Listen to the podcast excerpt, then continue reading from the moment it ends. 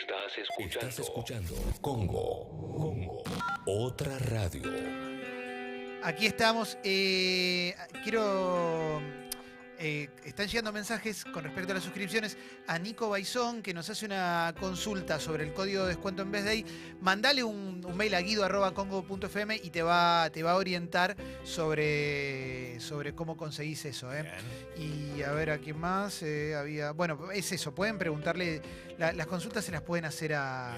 A Guido, por supuesto. ¿eh? A Bruno le digo que le mando un abrazo y se ve que al personaje lo conoce muy, pero muy bien y lo debe escuchar todos los días. Y ahora sí, Seba, hablemos de inteligencia emocional.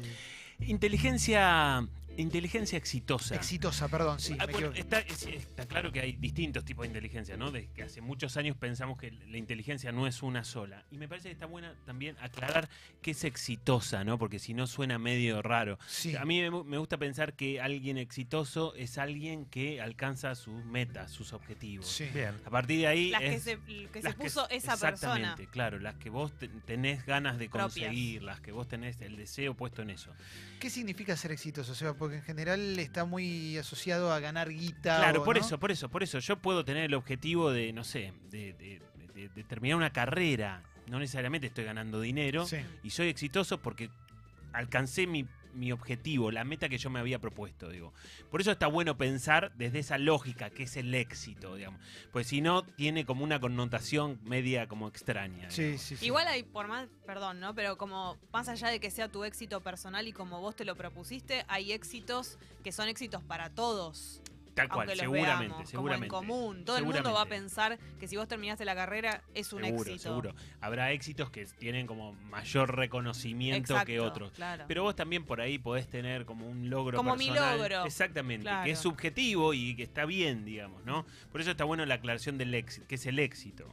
A veces alcanzar un objetivo rápidamente, ¿no? No sé, tener un objetivo corto, decir, che, tal cosa, ¿es peor que no alcanzarlo? Digo, te, te No, que genera pase como al una... toque, decís. Claro, eso. porque te genera como una cosa de, bueno, ¿y ahora qué? Bueno, está bien, sí, en algún punto eso es el camino del deseo, ¿no? Cuando yo consigo algo, inmediatamente dejo de desearlo y esa es la trampa del ser humano, todos estamos metidos en eso. Está planteado así.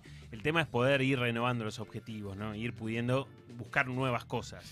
Van a poder hacerle preguntas a Seba en la app si quieren, ¿eh? sobre todo eso también. ¿Qué pasa cuando, cuando no se da ese objetivo y yo creo que tengo todas las herramientas? Tal cual, tal cual. Eh, hay un psicólogo estadounidense muy reconocido que se llama Robert Stenberg, que en Estados Unidos es muy habitual que a los chicos les tomen exámenes para determinar su coeficiente intelectual, desde muy chicos, y es generalizado. Este, este chico le iba muy mal en esos exámenes, se sacaba muy mala, muy mala puntuación, muy baja calificación dentro de los exámenes de inteligencia y creció pensando que no era muy inteligente, que no le iba a ir muy bien. Bueno, hoy es un psicólogo muy reconocido en el mundo y desarrolló la teoría de la inteligencia exitosa. ¿De qué se trata esto? El psicólogo este dice que, bueno, hay una inteligencia analítica, que es la que todos conocemos, que es la de hacer una cuenta, es la de Sí. terminar un cálculo, de memorizar un dato y Reconocer un patrón, ¿no? En esos test. Exactamente, digamos, la inteligencia que todos habitualmente estamos acostumbrados a, a ver. Y la inteligencia que más reconoce la escuela, ¿no? La que más destaca y la que más valora. Pero también, ¿qué dice la teoría? Que hay otros dos tipos de inteligencia que son tan importantes como la otra. Que si vos tenés solamente la inteligencia analítica, no te alcanza para ser exitoso según lo que vos busques. Hay una persona que se llama Amancio Ortega, que a ustedes por ahí les suena, que es el dueño de una cadena multinacional de ropa de mujer que tiene el nombre de... Sara, Sara. Sara. Exactamente, de una mujer y que no terminó el secundario. No terminó ni la primaria ni el secundario, fue un rato al colegio y después se dedicó a otra cosa. Y ese hombre, digamos, da cuenta de lo que es la inteligencia exitosa, digamos, ha logrado armar, digamos, nadie puede dudar que le ha ido muy bien Sí. en lo que se propuso y desde la inteligencia lógica analítica que se da en el colegio, no le fue bien, digamos, tuvo que dejar el colegio, quizás por distintas circunstancias, pero digo, entonces esta teoría viene a dar cuenta de esos casos. La inteligencia analítica forma parte de la inteligencia, pero hay dos que son fundamentales. Una es la inteligencia creativa y otra es la inteligencia práctica. La inteligencia creativa es la inteligencia que puede adaptarse a la experiencia, que puede adaptarse a las circunstancias y que puede resolver a veces como problemas que no, no estuvieron por delante nunca y los puede resolver bien. Y, la práctica, después te quiero hacer, me gustaría que me, ahora que después de que digas la práctica, eh, ¿cómo se desarrollan, no? O si es algo innato, pero pe- no me Bueno, quiero apurar, perdón. Tal cual. Bueno, a ver, eh, a ver, la, la inteligencia, digamos, la, la teoría es bastante clara porque dan cuenta, ¿no? Digamos, la inteligencia práctica es aquella persona que puede resolver problemas que no se le presentaron nunca y los puede resolver mejor. ¿Vieron, por ejemplo, ese, ese dicho, esa pequeña historia que dice, hay dos chicos frente a un oso, están en el bosque y aparece un, bo- un oso, ¿no? El oso, obviamente, todo indicaría que los va a atacar. El de que tiene inteligencia analítica, ¿qué dice? Bueno, en, un, en, en 45 segundos ese oso va a estar atacándome y primero me va a desgarrar el brazo derecho, después me va a comer la pierna izquierda, ¿no? Sí. El que tiene inteligencia práctica se empieza a cambiar las zapatillas, ¿no? Empieza a cambiarse las zapatillas por los zapatos que tenía. Y entonces el que, el que tiene inteligencia analítica le dice, che, pero vos qué te pensás, que porque te cambies la- la- las zapatillas no te va a comer el oso. Sí. No, lo único que tengo que lograr es correr más rápido que vos, Claro. ¿no? Digo, Es el que podemos llamar el más pillo. eh, exactamente, sí. Es más pillo tiene más una connotación más negativa, pero como que desde este lado Sí. es como una inteligencia más práctica y más creativa que te permite resolver problemas que por ahí el, el analítico en, en- en- en toda esa situación, ya- ya el oso se lo morfó, se lo Sí, devoró, sí. digamos. Sí, igual es claro, es uno de la uno es de la teoría y otro de la práctica, digamos, ¿no? Tal Porque- cual, tal cual. Y, le- y- y el objetivo, digamos, y el problema también es que las escuelas nunca desarrollan esto o no evalúan esto, no, no se fijan en cuál es la inteligencia práctica o la inteligencia creativa. Pero hay una manera de fomentarlo, de desarrollarlo, de ser mejor en eso. Sí, por supuesto. Hay muy, muy pocas escuelas, aunque hay muchas escuelas que están empezando a implementar como, como programas que tienen que ver con la inteligencia exitosa o con las inteligencias múltiples. No sé si habrán escuchado eso también. Sí. Que hay Mm. distintos tipos de inteligencia, ¿no? Que esa es otra teoría diferente que es un poco más cuestionada, pero digo, hay, hay colegios que empiezan a plantear eso o empiezan a entender ese concepto. Son muy pocos, y acá en este país son menos todavía, digamos. Pero empieza a haber una línea nueva de, de- de formación de los chicos desde, desde muy temprano. Eh, ¿Qué pasa, Seba, cuando uno cree que realmente está en esa situación? O sea, yo considero que, la verdad, nada, tengo inteligencia o, o- o soy capaz de hacer un montón de cosas que veo que no, los demás no están para hacerlas. Sí, Y digo, no necesito estudiar, no necesito acá, ¿para Sí. qué me voy a formar en tal cosa? ¿Para qué voy a hacer la otra? Yo ya sé que tengo algo distinto. O- a mí me pasa de ver mucha gente que cree eso. sí, Hoy con el transcurso de los años da la sensación que aún más sí. eh, Es, es un error. Imagino, yo lo veo como un error. Ahora, ¿es un error o realmente eh, está bien que lo pienses así? Mira, yo creo que está buenísimo que vos te des cuenta que tenés esa inteligencia práctica, eh, creativa y demás, pero siempre que vos puedas estudiar, siempre, seguramente le vas a, a agregar y vas a complementar un montón de cosas y vas a encontrar un montón de herramientas en la, digamos, en el estudio, en, digamos, en lo que es la inteligencia más analítica, vas a poder encontrar como mucho más enriquecimiento en eso. Está buenísimo, es un capital tener la inteligencia práctica y, y con- y- y creativa naturalmente. Pero está bueno si vos podés desarrollarla con otras herramientas. si- siempre. Hace siempre. ¿Cuánto hace que se, que se empezó a hablar de distintos tipos de inteligencia? Porque yo siempre la sensación que tuve, por lo menos por lo que me transmitían en el colegio, es que la inteligencia era una sola y era muy básica, ¿no? Bueno, tal cual, que es esta, la analítica, ¿no? Sí. El que le va bien en matemáticas, qué Eh, muy inteligente. Ah, qué bien. muy inteligente. Pero por ahí-. No me da la tabla. Exactamente, como, como, como, como ahí se desarrolla en esto, digamos, como el, como el aprendizaje está planteado muchas veces en términos de memorizar y reproducir, que básicamente tiene que ver con la inteligencia analítica, en un trabajo no vas a necesitar eso. En, en tu trabajo, ¿cuándo necesitaste memorizar algo y decírselo a otro que no lo sabía? No, no, no sucede. En el trabajo sí necesitas la inteligencia creativa, necesitas la inteligencia práctica, necesitas desarrollar otras categorías para las cuales la escuela o la universidad o la facultad no te prepara. Ese es el problema de esto y lleva mucho tiempo instalarlo y poder desarrollarlo. ¿no? Este, este. Por eso están buenas. Digo, y yo creo que un poco con tu pregunta, eh, Clemen, esto de, de, no sé, yo creo que a fines de los 80, a principios de los 90 se empezó a pensar de otra manera en la inteligencia, ¿no? Se empezó a pensar que la inteligencia era mucho más que hacer bien una cuenta de matemática por más compleja que sea. Y eso te explica, como decíamos antes, los casos de gente exitosa que no tiene una formación muy amplia o muy desarrollada. Calo. ¿Esta inteligencia la tiene, por así decirlo, que diagnosticar un profesional? O porque si no me imagino un montón de vagos pensando, no, lo que pasa es que yo tengo otra inteligencia y tirando esa chanta. Claro, claro, claro. No, bueno, está bien. A ver, esa inteligencia tiene que estar reflejada en alguna situación concreta de tu, De tu vida, vida, porque claro. digamos, si no es todo muy teórico y yo puedo decir, che, soy súper inteligente creativamente. Solo que no lo estoy demostrando en este Claro. momento. claro. Y me parece que eso, bueno, eso sí, siempre hay, viste, como echa la ley, echa la trampa, y siempre en alguna teoría siempre podés encontrar el, el que va a utilizar eso a favor. Pero, Claro, pero tiene que estar al lado de un don, ponele, o digo, de una cosa que vos decís, ah, mirá qué rápido que arma el cubo de los colores. No sé, alguna no, cosa. No necesariamente. Bueno, sí tiene que haber eh, alguna situación en donde vos veas, che, este tipo me parece que es inteligente en esta situación, digamos, ¿no? A veces te toca ver un jugador de fútbol Obvio. que en la cancha es brillante y fuera de la cancha No tanto. Claro, Bueno, para eso- o Messi- para nada. Messi en la cancha. Bueno. adentro de la cancha parece ser mucho más brillante que afuera por cómo declara, lo cual no estoy diciendo que sea ni un OPA ni nada, pero lo que sucede en la cancha es de un nivel de brillantez eh, absoluto. Tal cual. y afuera lo escuchas hablar es una persona normal, digamos. Tal Sí. cual. ¿Coincide que algunas personas tengan todas las inteligencias o, o-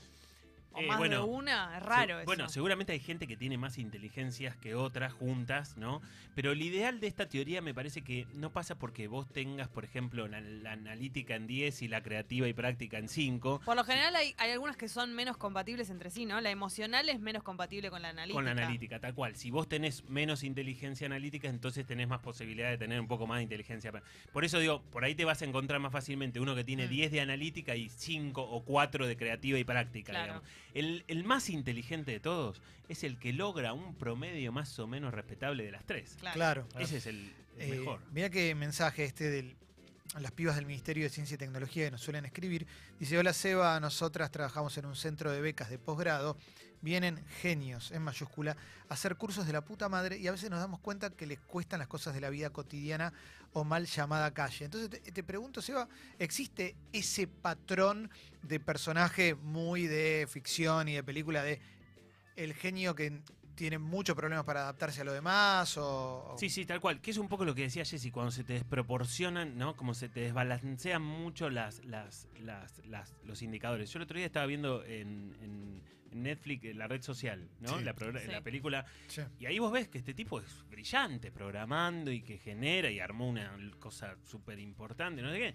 Pero emocionalmente, en la inteligencia interpersonal, en los vínculos, en lo que tiene que ver con las emociones y en la empatía y la sensibilidad, Por lo general siempre está ese y después tiene un amigo que es todo lo que contrario. le complementa, Claro. digamos, que viene como un anexo, Sí. digamos. Bueno, eso es porque viene con el déficit que tiene que ver con un extremo en una inteligencia muy planteada y muy bajo en las otras.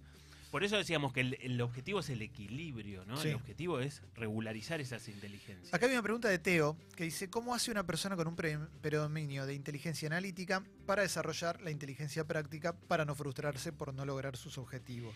Bueno, por lo menos hay algunas cuestiones que están planteadas en términos de educación. Por ejemplo, no sé, para, desarrollar la inteligencia, todos somos creativos, todos somos, todos los seres humanos somos creativos. Lo que pasa es que cuando vos te metes en un sistema de educación que no le da bola a eso, que no lo desarrolla, la otra vez decíamos, te terminás de recibir adelante del micrófono, te terminás de recibir a- en el consultorio, ¿no? Como que ahí recién tenés la parte creativa o práctica de la historia, porque no está planteado así en las líneas educativas de, ni, ni de, la, de la escuela primaria, ni Sí. de la facultad, ni de la secundaria, digamos. Por ejemplo, muchas veces se, genera un, un ejercicio para los chicos que trabajan en la inteligencia creativa que tiene que ver con poder plantearle ejercicio, por ejemplo, bueno, hace una redacción sobre este motivo, no sé, el mono verde, ¿sí? Ya el título o la propuesta es creativa Sí. y el chico tiene que armar una historia, una pequeña historia sobre eso. Eso es ejercitar la inteligencia creativa. No sé, en un adulto donde ya está planteado, ¿no? Donde ya está planteado, tiene toda una vida y tiene Sí. todo un desarrollo y ya está más endurecida la parte práctica y la parte creativa, no sé hasta qué punto Sí. eso como cuánto margen de trabajo tenés, digamos. Mirá lo que dice Gaspi. Buen día, bombas. Mi hermano era el pibe 10 en el colegio, hasta que un día se llevó dos materias y repitió. Y a raíz de eso terminó dejando la escuela. ¿eh?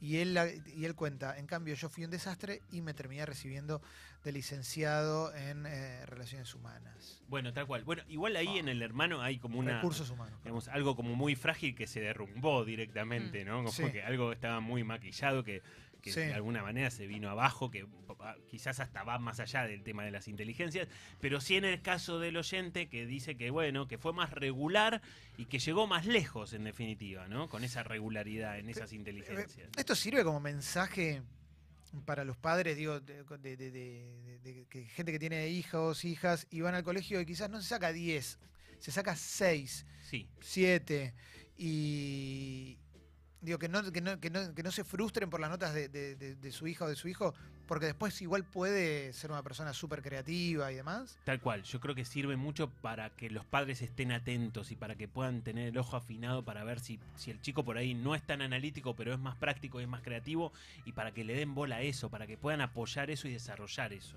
El, el inteligente creativo o el analítico, ¿cuál piensa más en el otro y cuál piensa más en sí mismo?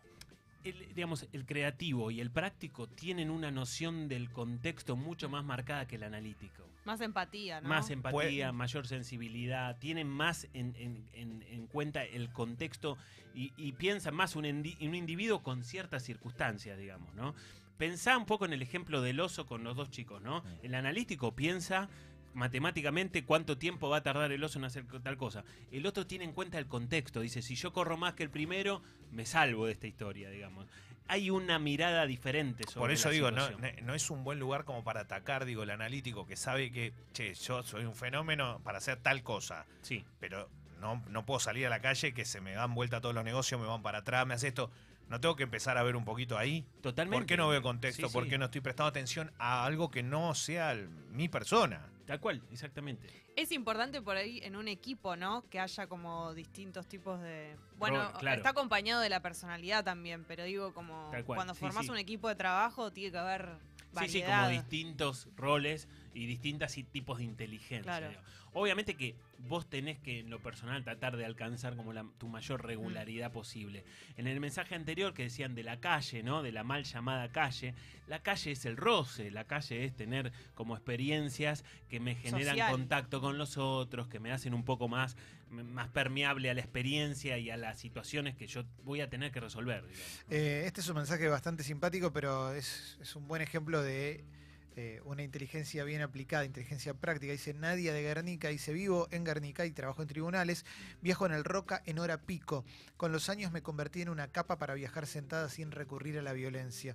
Estudio donde queda la mejor puerta para ingresar al tren, donde hay menos gente, etcétera, etcétera. Aplicado Bueno. a algo cotidiano. Exactamente, ahí tenés como la inteligencia práctica y creativa desarrolladas, al- puestas al servicio de la persona sin tener que hacer nada raro y poder, digamos, ahí tenés una muestra muy concreta y muy sencilla del día a día, digamos. Y el, el que está escuchando al otro lado y no sé, está ahora con una máquina, no sé, planchando y dice, che, la verdad, no, yo no estudié esto, no, dice esto, no es mi objetivo, no soy creativo y lo que tengo, estoy haciendo esto, trabajando como operario, pero la verdad que no, no, se sienta en ninguno de los dos lados, ni que tiene una inteligencia analítica, ni que tiene una inteligencia, inteligencia creativa.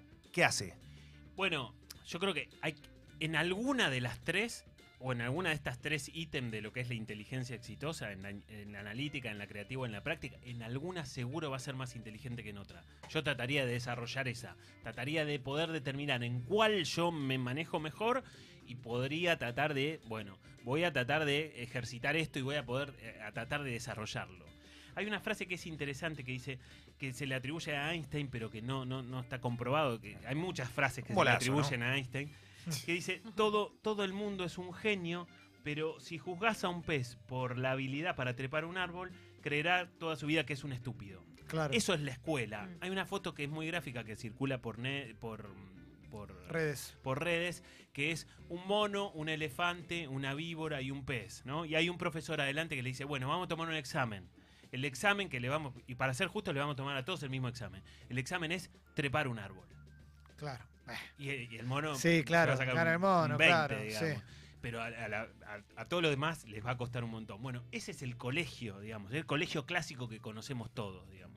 Sí. Por eso, Papu, para eso te doy historia, Ah, geografía, el- matemática, el lengua, dale. Es un mensaje que te bajan medios hoy también, que te dice, depende de vos Sí. ser eh, exitoso cual, y, y el país está tan hecho pelota que... y no, cual, bueno, no es cual. igual. no, y el contexto siempre tiene un peso muy importante. Mirá lo que dice acá Jessy, otra Jessy, pero dice, toda la vida fui chica 10 en la escuela, por eso digo, otra. Otra, claramente. Por motu propio, nadie me exigía, ¿eh? Me costó muchísimo la facultad y recién a los 30 logré encarar una carrera, pero pierdo una materia y lloro una semana. Ah, Mirá el nivel de autoexigencia. Tal cual, sí, sí. La vara tan alta, ¿no? Y tanta rigidez que, digamos, una exigencia que te termina haciendo mal, porque también, en definitiva, a los 30 pudo encarar una carrera. Digo, esto es como cuando una persona va a dar un parcial y si no sabe todos los temas, no se presenta, ¿no? Esa exigencia te hace muy lento, te, te- te ralentiza un montón de cosas en la vida. Eh, hay varias preguntas que, que refieren a, la inteligencia emocional, esa que mencioné yo por error Sí, al principio de la columna. Seba, eh, ¿existe la inteligencia emocional? ¿Se puede hablar de eso? Yo creo que la inteligencia emocional, pa- pasado por esta teoría de la inteligencia exitosa, tiene más que ver con la creativa y la práctica, digamos, ¿no? Que la inteligencia emocional se diferencia de lo que es la inteligencia analítica y la inteligencia emocional tiene más que ver con la, con la- con la inteligencia interpersonal, con las relaciones, con los vínculos, con poder desarrollar buenos vínculos, con poder ser empático, como decíamos antes, con ser sensible con el otro. Esa es la inteligencia emocional. Cuando apareció el concepto de la inteligencia emocional fue revolucionario porque fue la primera vez que, que se empezó a pensar la inteligencia desde otro punto de vista, de que no era solamente el, el que era inteligente el que le iba bien en geografía y matemática, que había otros tipos de inteligencia que no son valoradas por la sociedad, ese es el problema, ¿no? Sí, acá con respecto a lo emocional, Lolo dice, yo siento que a veces cuestiones emocionales afectan mi inteligencia, como cuando estoy con un problema emocional, me cuesta resolver cuestiones prácticas cotidianas. ¿Esto es algo de él o, o es algo más general? Eso es más general porque nos pasa a todos. Sí. Cuando estamos atravesando una crisis, nuestros recursos psicológicos y emocionales están abocados a esa crisis. Es como que se te queme un edificio acá en otra cuadra, van todos los bomberos, la policía, las ambulancias, van todos ahí. Todos los demás asuntos de tu vida quedan medio de- Claro. de- desatendidos, Sí. digamos. La inteligencia emocional está relacionada también a saber comunicarte. Porque no me imagino a alguien con inteligencia emo- emocional que no encuentre las palabras para. Seguramente. Seguramente que tiene que ver con la inteligencia práctica. Pasa mucho en los vínculos, por ejemplo. Hay muchas personas que están en parejas en donde, no sé, no la están pasando bien o no, no se sienten cómodos o saben que quieren finalizar esa relación. Hay una inteligencia analítica, ¿no? Entonces yo entiendo claramente lo que pasa, lo que sucede, qué deja de pasar, ¿no? Yo analizo claramente Sí. la situación.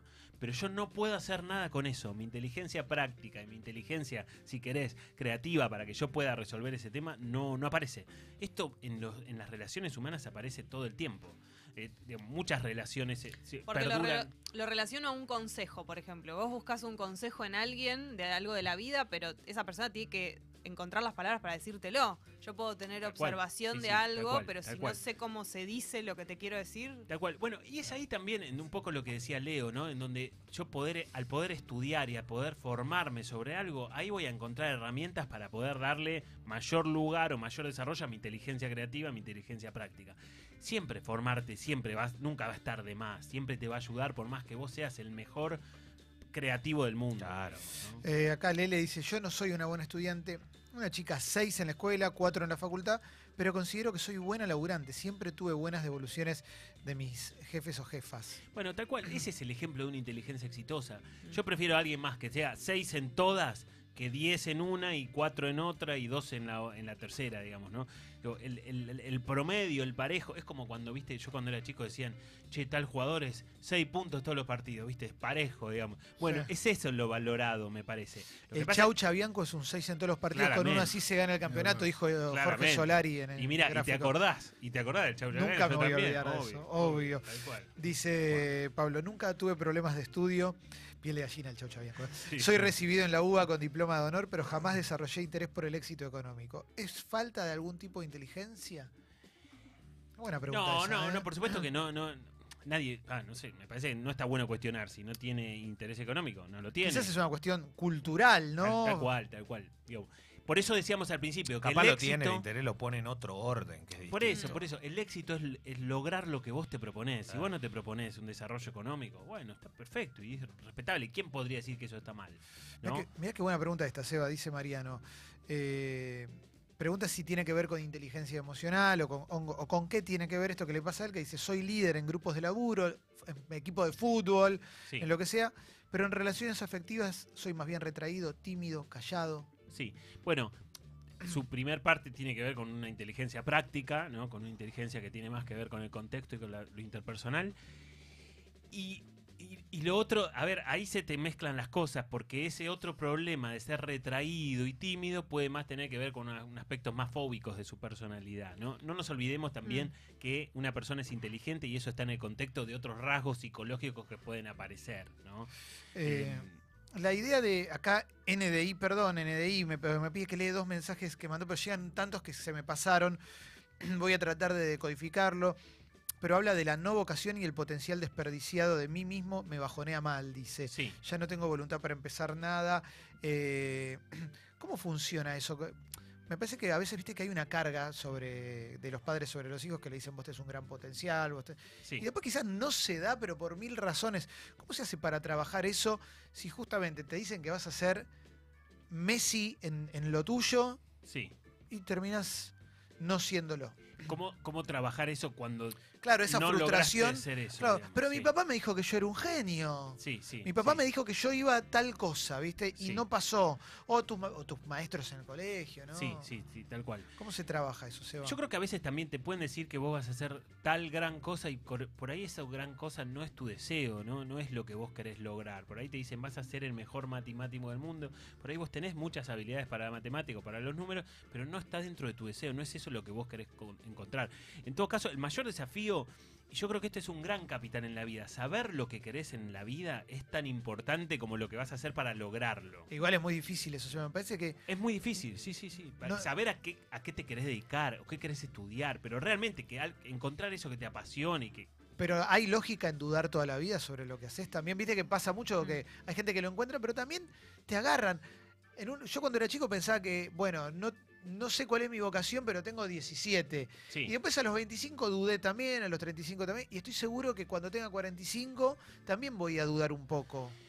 está bien, pero hici- hiciste un camino, armaste Gracias. muchas cosas. Gracias. digamos, eh. Gracias. Pasa que ah, digamos, hay, hay Gracias. dudas normales, las que Ah. vos nombras son medias dudas normales. Hay gente que no encuentra nunca eso. Claro, pero igual Sí. es raro. Yo en un momento te pregunto algo similar, pero digo, es raro que, que no haya nada, absolutamente nada del mundo que te atrape, porque seguramente esta persona, no lo digo por, eh, por esta Sí, en particular, pero digo, tal vez va a jugar a la PlayStation con los amigos y le gana 8 a 0. Sí, tal ¿Y cual. por qué le ganas 8 a 0 a este que es un fenómeno? que esto- eh, Evidentemente tienes una habilidad ahí Tal para cual. ganar 8 a 0. Sí, sí, tal bueno, yo te ganaba 6 a 0 y vos abandonaste. No.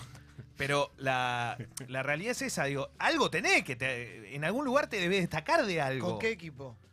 Este jugaba con el Barcelona. Y yo ¿Y le jugué con uno medio pelo, ni me acuerdo. Pero fue un partido atípico. Fue un partido 6-0 en el primer tiempo y abandonó, me apagó la play. Es un Pero no, jugamos dos partidos nada más. Va- Vale la aclaración porque sí, quedó sí, como vale, la dale. cosa- No, no quiero, pe- perdón, no, Jugamos- no lo vas a salpicar con tu mugre, ¿eh? No, pero evidente Jugamos- mostró la hilacha, jugamos- calentón, ¿no? La mugre de relator picante. Sí, sí, en Jugamos algún- dos partidos. El primero empatamos 1 a 1, partido normal. Mentira, te gané los dos. Eso No, no. Todo, empatamos todo, 1 a todo. 1, le clavé un gol de tiro libre impresionante. Y, eh, con lo difícil que es hacer un gol de tiro ¿Viste? libre en el FIFA. Tal cual. Eh, Y Seba, el segundo fue un partido de otro planeta. eh, vos estabas y pensando. nunca me dio la revancha, No, nunca dio y, la a- revancha. y además una cosa y te quiero preguntar, Seba, decía Freud que la terapia fuera del consultorio es agresión, así que no, no lo Ah, analices, pero sí encontrás ciertos, ciertos patrones, ciertas marcas en un personaje como Leo que todo lo lleva a la competencia, a la agresión, A llamarte a, gobernado. a medírsela, a todo. Claro, bueno, yo creo que Leo, Leo es el uno, obviamente, pero no se puede dejar de categorizar dentro de, de un rubro muy especial y muy particular que es el periodista deportivo, que tiene muchas Qué características. fuerte, qué dolor, qué dolor que me causa esto. De los creadores de recepción al balón y Ucranio. Bien, Está dentro de esa raza, ¿no? sí, sí, sí. Ah, eh, está bien, o sea, no, dale. Mamita, ¿no? Te vas a pedir ticket para Independiente. Eh, la verdad es que han llegado, pero te juro, Seba, la cantidad de mensajes que están llegando. Ese, ¿Qué querés? Es el mejor en lo que hace. Sí, eh, acá dice. Mira, bueno, Mark, siempre los leo antes para no meterme en un Claro. berenjenal, ¿no? Sí, Obviamente. sí. En las rela- relaciones de pareja tengo éxito cuando no le doy interés. Y fracaso cuando entrego completamente a relaciones comprometidas. Ahí me dejan. Sí. ¿Es porque me muestro débil ante la otra persona? Mirá que. Ahí empezamos a tener más en cuenta rasgos psicológicos. Ya no tiene tanto que ver con la inteligencia, si es creativa, si es práctico, ¿no? Digamos. Me parece que habrá que ver otras cuestiones que tienen que ver con su forma de encarar las relaciones, la importancia que le da a lo que tiene seguro y la importancia que le da al desafío, ¿no? A lo que no, a lo que no tiene, digamos. Claro. Parecería haber una valoración más fuerte por lo que no tiene que por lo que tiene, pero bueno, es otra cuestión, no tiene que ver con la inteligencia necesariamente. A pesar de que quizás hay algunas cuestiones por ahí metidas de la inteligencia práctica a la hora de vincularse con el otro en eso. Acá Flor te pregunta: ¿qué sugerencia le darías a alguien que cree que no tiene nada que lo apasione? Em, Buena pregunta. eh, hay- es, es verdad que hay gente que no se apasiona. Aprobado Es- por Leo. es- es- es, eh, hay, hay personas que no tienen esa modalidad, digamos, hay estructuras psíquicas que no tienen la forma de apasionarse. Así como hay algún, muchas que se apasionan, hay otras que muchas cosas o la gran mayoría de las cosas le pasan de costado. No está ni bien ni mal. Muchas veces la sociedad valora al que se apasiona o el que, digamos, el que lucha mucho por algo y al otro. El otro tendrá otras virtudes. Lo que, lo que yo le aconsejaría es que pueda encontrar sus otras virtudes, digamos. Quizás la pasión no, no es algo que vino con ella o con él. Bueno, habrá que ver en qué otras cosas sí puede ser bueno. Quizás no para apasionarse, pero sí para desarrollar algo, ¿no? Acá Caro dice, nunca tuve vocación por nada. No hice ninguna carrera universitaria por esa razón. Pero cada cosa que me tocó hacer en la vida la hice de manera exitosa. Dejen de presionar con las expectativas. Bueno, ese es un mensaje más para los padres, ¿no? Y para el contexto de ella que, Claro. que- que otra cosa, digamos. Pero bueno, sí, muchas veces las expectativas son fundamentales. Hay estudios en- en- sobre el aprendizaje y demás que dicen, si a un chico vos le decís, el, el profesor le dice, vos sos muy bueno en esto, vos sos muy bueno en otro. Hay estudios en donde, por ejemplo, se hacen pruebas del test de coeficiente intelectual, entonces yo le digo a Jessy, Jessy, vos sacaste 80. No sé cuánto sacaste, pero yo te digo 80. Che, Leo, vos sacaste 30. Vos ya te vas a, vas a encarar esa preparación y tus profesores van a encarar Claro. esa preparación para que vos seas de 80 y Leo de 30, digamos. Las Claro. expectativas de los demás siempre tienen mucho que ver y las expectativas de los padres, sobre, todo, eh, son fundamentales, son cruciales a la hora de lo, cómo le vaya a ir en- en- en- a la persona en la vida, digamos. ¿no? Eh, Seba, si querés hacer un cierre, te invito a que lo hagas. La verdad que un montón de gente está, está- estuvo enviando mensajes a lo largo de toda la columna. Como siempre, creo que todos los tópicos que traes eh, buen- generan, sí, generan interés, consultas y demás. También, si hay fechas de la obra de teatro, es una Por ahora buena no, por ahí está- está- estamos buscando en la agenda del teatro para ver cuándo la hacemos de vuelta, Ah, pero, pero en cualquier momento. La última estuvo muy buena, muy linda, estuvo lleno, la verdad que va, va creciendo Sí, y está muy Y bien. aparte subieron Astor y Jordi, y quizás por Tal eso, cual. ¿no? no, no porque cual. Jordi rompió todo el escenario. Y quemó ahí el sillón delante de toda la gente, incendió todo y demás. Mirá lo que dice Cami, amo esta columna, siento que aprendo cada semana, venían unos días horribles y esto me hizo mejor. Ah. Bueno, qué lindo. Yo creo que esto está buenísimo, es el mejor mensaje, ¿no? Es, es una columna que me parece que está pensada para la gente y si, y si le sirve a una persona, ya está. Ya, ya- ojalá que le sirva a muchas, pero está buenísimo. Está buenísimo. Después la subimos a, a Sexy People Podcast. Recuerden que Seba también atiende, ¿eh? Digo, él es un profesional y atiende, y ahí es otro marco, por supuesto, ahí se puede profundizar más. Eh, así que, Seba, como siempre, muchísimas gracias. loco. Gracias a ustedes.